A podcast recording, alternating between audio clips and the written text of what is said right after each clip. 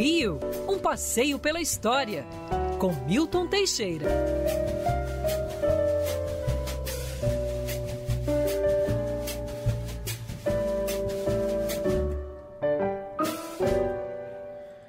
Grande professor Milton Teixeira, bom dia para você. Bom dia, Rodolfo. Bom dia, Pinho. Bom dia, Brasil. Bom dia. Quem mais estiver aí, que eu não estou, eu estou em casa e não estou a ver. falou bom dia, Brasil, eu já me senti saudado, porque eu sou Felipe Moura Brasil. Mas bom foi dia, pra você professor. mesmo. Foi pra você. E que luxo esse pianinho, hein? Ah, Que sim, luxo. claro. Esse pianinho é para acalmar nossa alma. Professor, os ouvintes de Nova Iguaçu, cidade citada aqui frequentemente no programa, inclusive ontem com fila de vacinação e tal, eles entraram em contato e falaram: Poxa, pede pro professor Milton Teixeira falar um pouco sobre a história do município de Nova Iguaçu. Primeiro, quando ele começa a ser, eh, vamos dizer assim, fundado e também explicar um pouco o nome, o porquê do nome. Diga aí, professor. Bom, em primeiro lugar, ah, nesse mês de abril não se comemora nenhuma data de Nova Iguaçu. Nova Iguaçu, eh, as suas origens remontam ao século XVI. Em 1566, aquelas áreas ali pertenciam a Martim Afonso de Souza, de início foram engenhos de cana. Teve um engenho que era uma verdadeira cidade, Machambomba, e durante muitos anos aquela região era conhecida como Machambomba. O nome Iguaçu é por causa de um dos dois grandes rios que desaguam na Baía de Guanabara, que é o Iguaçu e o Macacu. O Macacu ainda é maior que o Iguaçu. Então, no- na época do ciclo do ouro, Nova Iguaçu vai ter um grande desenvolvimento, se bem que a cana-de-açúcar vai entrar em regresso, porque ali era a passagem das rotas para Minas Gerais. Inclusive tem ruínas fantásticas, onde hoje é Caxias, daquela época aquilo tudo era Iguaçu. Onde é Caxias, você tem porto de pedra, você tem, você tem uma verdadeira Pompeia ali que é explorada turisticamente. Mas com a passagem do ciclo do ouro, Dom João e etc., o local entra em decadência. E principalmente por ser uma área insalubre tomada pela malária, no dia 15 de janeiro de 1833 foi criada a Vila de Iguaçu, a nova Vila de Iguaçu, na atual Nova Iguaçu. Então, a antiga, que hoje seria a Duque de Caxias, foi deixada de lado. Ela foi, ela foi elevada à freguesia em 1862 e 1 de maio de 1891 tam, eh, foi elevada à condição de cidade com a instalação das, da, da, da ferrovia. E ganhou o nome de Nova Iguaçu em 1916 para sub, substituir a antiga Iguaçu. Nova Iguaçu é um mega município. Se você pensar que até o início do século XX ele ia desde Caxias, São João de Meriti, pegava aquilo tudo, Mesquita, chegava até, até Vassouras, para você ter ideia do tamanho que era o município. Aos poucos os distritos Caramba. foram se emancipando. Aliás, amanhã faz aniversário é, Belfort Roxo. Olha, não sabia. Belfort Roxo. Purple Belfort. Agora tem que falar tudo em inglês. Belfort Uhum. Roxo. Então, que se emancipou em 1990. Então, até Mesquita, isso tudo se emancipou. Caxias emancipou em 31 de dezembro de 43. Caxias era um local estratégico. Pretendia se instalar ali uma fábrica de aviões para nós combatermos os alemães. Então, São João de Meriti também se tornou independente, Mesquita, todo, tudo isso pertencia à velha Nova Iguaçu. Nova Iguaçu hoje é uma- um município cosmopolita, com, com importantes construções, instituições culturais, universitárias, prédios modernos, bancos, tudo que uma, um- uma sociedade moderna exige. Nada lembrando esse passado de malária, esse passado de abandono e da cana-de-açúcar.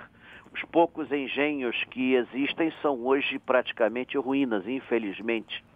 É, alguns até o São Bernardino do Sena, onde a princesa Isabel passou a noite de núpcias, está em ruínas, reduzido às paredes externas. Infelizmente, eu conheci ele inteiro, hein? Então, Caramba. você tem o Belfort Roxo, o engenho do Brejo, e por aí vai, né? Agora, Nova Iguaçu reergue-se né, como uma grande economia. Você tem várias fábricas, várias eh, instalações ali, fábrica de, de alimentos, de, de, de, alimentos de animais, de, fábrica de canetas, indústrias, etc. E, e, o município não para de crescer. Agora, professor, é. e essa história de vulcão? Tem vulcão mesmo em Nova Iguaçu? Os moradores têm que ficar preocupados ou não? não, não, não. Esse vulcão está extinto há muito tempo, há muito tempo. Ele, na verdade, tem, tem alguns vulcões. Né? O primeiro foi descoberto em 1938, em épocas mais recentes é, foi descoberto um outro. Tem as crateras só, tem as crateras, mas os vulcões estão extintos. Hoje em dia eu tenho mais medo das decisões oficiais do governo do que de vulcões. Esses sim estão jogando, é. às vezes, destruição para todos os lados.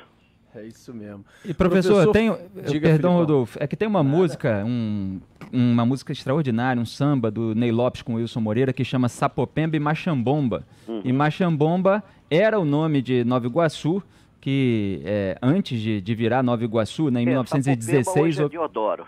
Exatamente, e, e o samba diz exatamente isso, tem um trecho é, que é Deodoro, também já foi Sapopemba, Nova Iguaçu, Machambomba, Vila Estrela, hoje é Mauá, Xerém, Bariê. Aí ele vai dizendo todos os lugares do Rio de Janeiro que foram passando por essas mudanças de nome.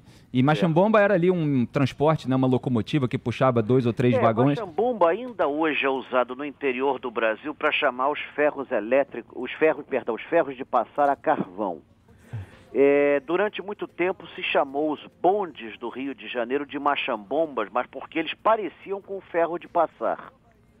Né? Na verdade, é mais, mais por isso. Não Legal. tanto por conta da ferrovia que entrou ali em 1861, mas é mais por causa da semelhança dos ferros de passar. Ó, é. Olha o samba. Na gravação de Zeca Pagodinho.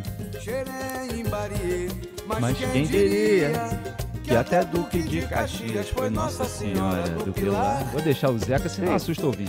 Ué, que é mais do que eh, Zeca Pagodinho falando de, de Caxias, que já foi de Nova Iguaçu, né? É, é o paraíso dele. É verdade. Sensacional. Tá aí o samba costurando a história do Rio. Eu não sabia que Nova Iguaçu, como disse o professor, chegava até Vassouras. Depois. Chegava até, era um mega hiper município. Passava era da. Serra das Araras, pô, e até, né? Sim, sim, era um mega hiper município. Tudo ali foi a cana de açúcar. O café não deu muito certo, não. Eles plantaram, é. plantaram, mas não deu certo, não. Deu, funcionou até a época de Dom João VI. Depois o café foi abandonado, voltou a ser o açúcar.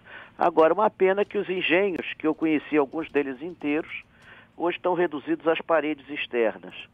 E é. em Caxias, que era Iguaçu Velha, você tem as ruínas ainda de várias construções, tem a igreja matriz, tem o porto, tem uma série de, de, de, de prédios que eles fazem turismo lá.